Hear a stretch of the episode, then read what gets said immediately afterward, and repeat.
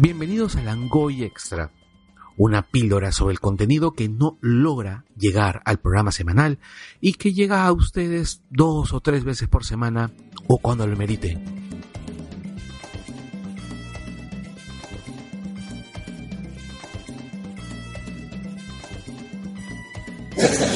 Estamos desde el Conecta Selvámonos acá en el Ministerio de Cultura con Ibis Flies de Ecuador.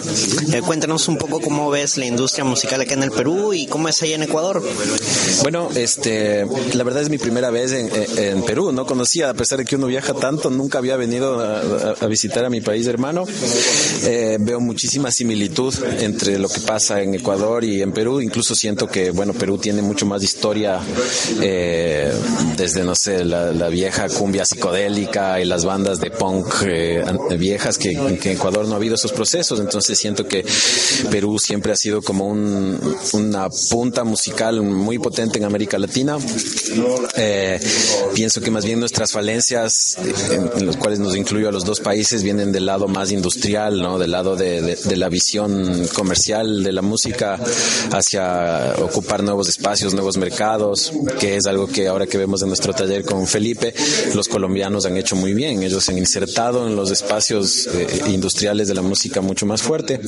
Entonces siento que eh, más que hablar de Perú, yo hablaría de la música sudamericana. Pienso que es, estamos en el foco de atención de los mercados grandes, eso que es algo que no pasaba antes. Este, somos como lo nuevo, somos el nuevo sonido, somos lo que refresca el entorno. Este, la gente quiere, quiere sonido andino, quiere sonido indígena y obviamente los sonidos afro-latinoamericanos. Entonces creo que es un buen momento para, para conectarnos, creo que es un, momento, un buen momento para conocernos, para establecer lazos, para ponernos sólidos. Eh, Viste, no sé, o sea, yo comparo mucho con el mercado anglo, ¿no? Que ya realmente no te importa si son unos austriacos o son unos ingleses o son unos americanos. El mercado anglo es, eh, ¿me entiendes? Ellos, ellos han logrado establecer como el estándar de la industria musical a todos los niveles, ¿me entiendes? Ellos sienten que todo el mundo tiene que consumir música anglo, ¿no? Yo me he ido a mercados donde, donde se habla de en, esos términos, ¿no? O sea, viene el presidente de la disquera en Londres y piensa que todos tenemos que comprar música anglo, ¿no? Entonces pienso que es, un buen momento para cuestionarse eso y más bien eh, si nos están parando bolas y nos están dando atención desde los mercados de afuera, es el momento de ponernos sólidos como mercado y empezar a establecer nuestras reglas y, y tener, no sé, gremios, asociaciones, alianzas, donde, donde podemos pues ir levantando nuestro, nuestro sonido, nuestra música. muchas gracias. Puedes invitar a la gente de El Langoy para que, El Langoy.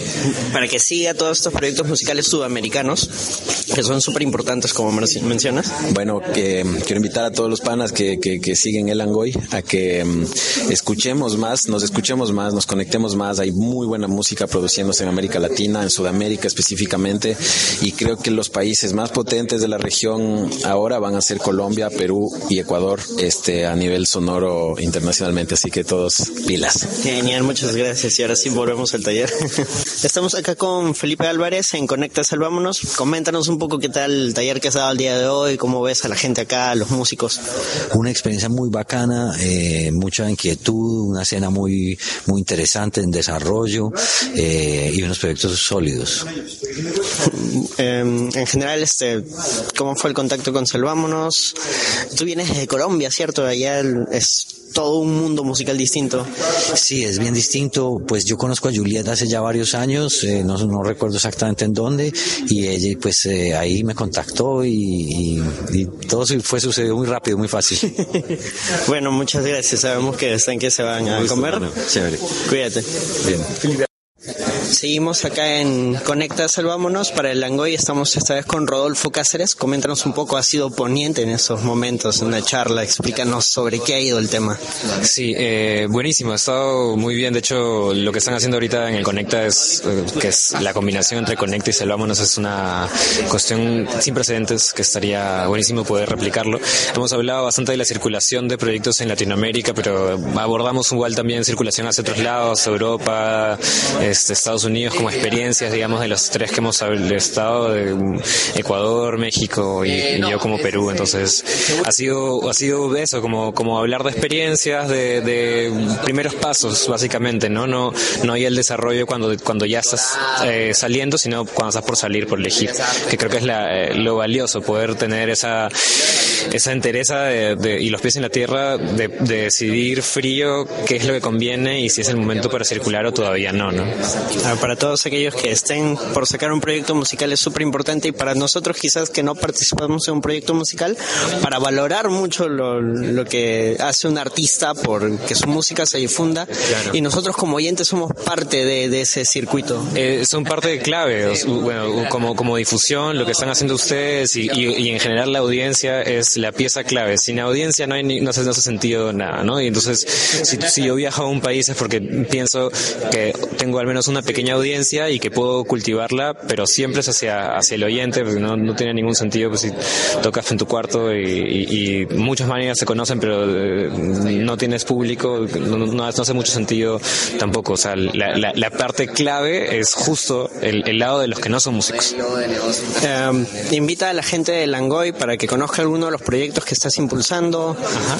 Eh, bueno, a todos en Langoy, eh, nosotros estamos trabajando ahorita tres proyectos que están buenísimos que se llaman Cementerio Inocentes, eh, Los Outsiders y Mundaka. Eh, son tres bandas peruanas que estamos desarrollando a, hacia adentro bastante y hacia afuera también un, un, un poco en, en, distintos territorios cada una.